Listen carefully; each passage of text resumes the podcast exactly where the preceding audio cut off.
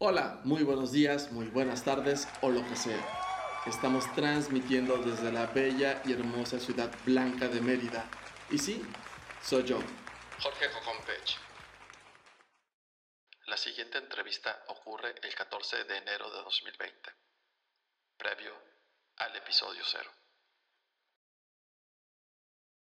Dime, señor T, ¿en qué lugar de tus recuerdos estás ahora? 1999, Ciudad de México, 10.30 pm, entre febrero y marzo. No logro tener la fecha exacta.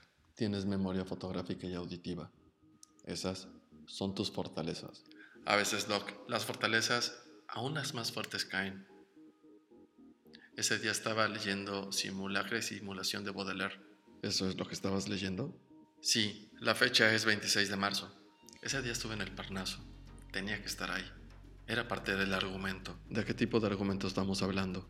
Bueno, parte de lo que había yo hablado con J anteriormente. ¿Quién es J?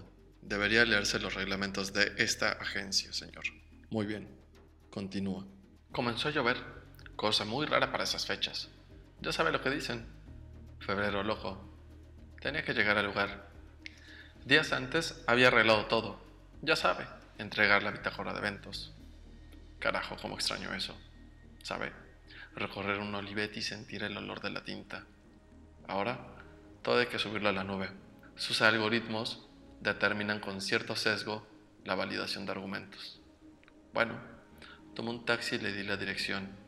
Ese bar en la Roma. ¿Qué pasaba por tu mente en ese momento? En realidad no mucho, solo rostros los que había memorizado, las descripciones, los olores, los timbres de voz. Iba recordando el primer día. Ya era difícil llevar una cuenta. ¿De qué número estamos hablando? Exactamente.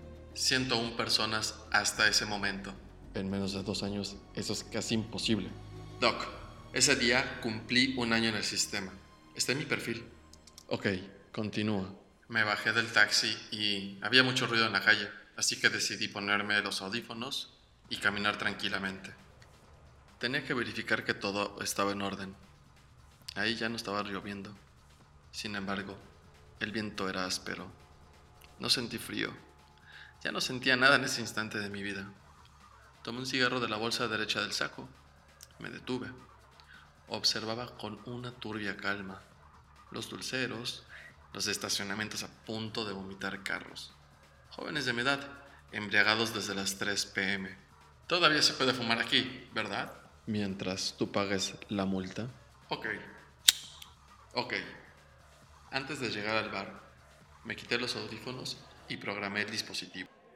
Había mucha gente, todos desesperados por entrar. Yo me abrí paso sin problemas. El cadenero era de confianza, me dejó pasar. La gente empezó a gritar y a ponerse agresiva. Alguien me tomó del brazo. Era un chico no mayor de 25 años. Olía tequila, los ojos algo desorbitados. ¿Y tú, pinche feo? ¿Cómo por qué entras como si nada? me dijo. Uno de los guardias lo tomó del hombro. Ese pinche feo es de casa, amigo, comentó el guardia en un tono agresivo y confiado de sí. Una persona de dos metros. No devolví la mirada, solo identifiqué y memoricé el rostro, así como el de sus compañeros. Entré. Sabes que la honestidad va por delante. Es parte del protocolo. Lo sé. Todo un informe respalda la información. Las cámaras del lugar, todo está digitalizado. Es más, podrían alterarlo en este momento todo. Sabes que hay respaldos. Sabe que el sistema puede jugar sucio. Ok, continúa. ¿Por qué importa esa fecha? Lo sabes perfectamente. ¿A casi 21 años? Vale. Entré al bar y fui directo a la barra. O estaba atendiendo la misma. Nombre de la gente, por favor. Perdón, gajes del oficio. Oscar estaba atendiendo la barra. Pedí un whisky y lo sirvió. Debajo estaba el croquis. Prendí un cigarro. Puse la servilleta en el cenicero. Lo quemé todo. Tiré la ceniza y un poco de bebida para no dejar rastro. ¿Quemas una propuesta indecorosa? me dijo ella. Sí, respondí. Describe a la mujer, por favor. 1.50 metros, de nariz aguileña, ojos pequeños, redondos y ligeramente rasgados, pómulos pronunciados, boca mediana y labios delgados en rojo velvet, cabello recién pintado, no se había quitado el tinte que delataba su hélix. Un cuello ligeramente largo, fisionomía regular, 34B quizá, talla 3. Llevaba una blusa roja, jeans a la cintura y unas zapatillas Dolce Gabbana. El perfume que usaba era Tresor. Coincide con la descripción de tu bitácora. Pensé que ibas a tomar partido, pero veo que tus gustos no son esos. Me gusta. Hizo una pausa. Extendí mi mano, le di mi nombre. Mucho gusto. Cecilia, un gusto conocerte. Por fin, y me dio su mano para afianzar la confianza. Ella no es parte ni del tema ni del caso. Lo sé, pero tenía que ser mucho más orgánico. Nunca sabes quién te acecha. Doc, debería intentar un día salir a campo. No es lo mismo que se lee en el manual.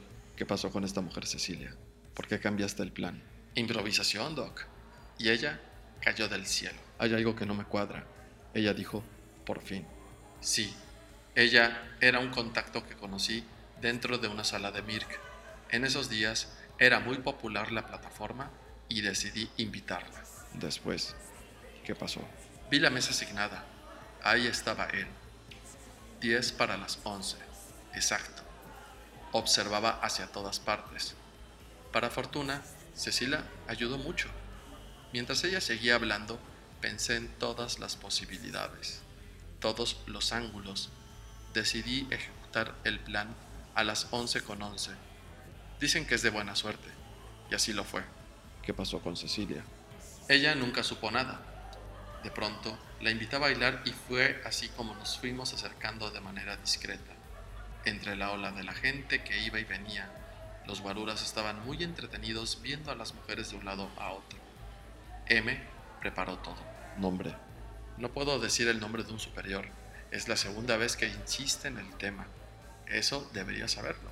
Si no, entonces estoy tratando con un personaje que desea saber más detalles. Lea su protocolo. Pareciera que estoy tratando con un novato. El nombre de mi superior solo está en los niveles que usted no debe ni puede manejar. Es por su seguridad. Veo que no dejas esas viejas mañas. Pienso que usted quiere sacar partido de lo documentado. Es parte de las nuevas políticas. Recuerde que aún siendo parte de viejas políticas, estas no son retroactivas. Me retiré hace un tiempo y eso no influye. Eso lo discutirás en la otra sala. Por favor, requiero más detalles. Que quede por asentado en esta bitácora que no revelaré los nombres de mis superiores. Continúa. Nos fuimos acercando y uno de los guaruras intentó tocar a Cecilia. Ella se había percatado de la situación y me volteó. El guardia me agarró el trasero. Volteé y le lancé un beso. Se puso rojo y fingió demencia. No podía llamar la atención y eso frustraría más el plan. Se levantó del lugar y lo cambió con otro. Miré el reloj. 11 con 9 minutos. Comencé a contar los segundos. La música empezaba a elevar su ritmo la gente comenzó a sentirse más cómoda, más enajenada. Cecilia acercó su cuerpo junto al mío. Empezamos a balancearnos. Por un instante perdí la noción del tiempo.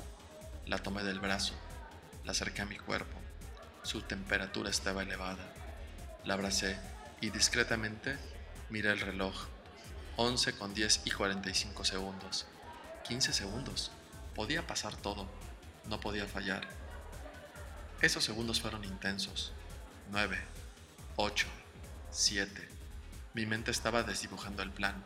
Cinco, cuatro y hubo un apagón. La gente comenzó a gritar, a chiflar, se movían de un lado a otro. Tardó unos diez segundos más en volver la luz. Y de pronto se encendieron las luces de emergencia. El plan ya estaba ejecutado. ¿Qué pasó en la mesa? Los guaruras tenían una fortaleza humana. El objetivo había intentado pararse de la mesa. El encargado del lugar pidió calma. Tomé a Cecilia de la mano y nos dirigimos a la barra. ¿Planeas algo? ¿Te asusta la oscuridad entre extraños? mientras acariciaba mi mano. No, pero siento que nos merecemos un trago más, insistí. Ya instalados en la barra, pedí esos tragos coquetos. Esperé pacientemente y la música regresaba con un beat más elevado. En la mesa el objetivo intentó levantarse. No pudo ponerse de pie. cayó al suelo. Los guaruras inmediatamente formaron una línea. Se delataron. Las personas alrededor del objetivo pedían auxilio. Las luces estrobo configuraban movimientos más toscos. El lugar de nuevo prendió las luces. El sujeto estaba vomitando. Alguien llegó a socorrerlo. Hubo un ruidoso silencio. ¿Qué está pasando? preguntó Cecilia. Pareciera que a alguien se le pasaron las copas, comenté. Los guardias abrieron estrepitosamente el lugar y los guaruras sacaron al sujeto. Once con trece minutos. Tenían menos de dos minutos para llevarlo a un hospital e intentar salvarlo. Lo más cercano era el hospital Álvaro Obregón. El tráfico de la calle impediría llevar a cabo la milagrosa hazaña. Entre los viene viene, la gente buscando estacionamiento, harían más de cuatro minutos. Lo recogieron como un costal de papas. Salieron del lugar. El gerente pidió calma. La gente estaba muy espantada. No me gusta esto, le dije a Cecilia. ¿Quieres que nos vayamos a otro bar? me comentó. Sí, no está padre la vibra de este lugar. Así que decidimos salir y cruzarnos del otro lado de la calle hacia Álvaro Obregón. La gente comenzó a pararse frente al lugar. El tráfico era más intenso. La gente estaba muy estresada. A los pocos segundos comenzaron a llegar patrullas. Nosotros, casi al llegar a la esquina de Álvaro Obregón y Córdoba, empezamos a ver cómo empezaron a cordonar la zona. Entonces, un policía se acercó hacia nosotros, intentando ser amable. Buenas noches, joven. ¿Sabe qué pasó? me preguntó. No, de hecho, vivo a la vuelta y voy a casa de mi abuela que vive del otro lado de la colonia. Hay mucho ruido en la zona. Desde hace años que pedimos que cierren los bares. Ya sabe, es incómodo para los vecinos. El oficial no parecía muy convencido de mi argumento. ¿No sabe qué pasó? insistió. Oficial, mi novia no se siente bien. De hecho, entre el embarazo y el ruido, créame que esto no es una muy buena combinación. Qué pena. Pase y disculpe. Buenas noches. Básicamente usaste a Cecilia como una mejor excusa. Doc, siempre hay que tener un plan B. ¿Tienes otra casa del otro lado de la colonia? Me preguntó Cecilia. No, respondí. Mi abuela tiene una casa ahí. Se la renta a unos muy buenos amigos de la familia y curiosamente los fines de semana me prestan un cuarto. Seguro tienen una reunión con sus amigos. ¿Quieres ir?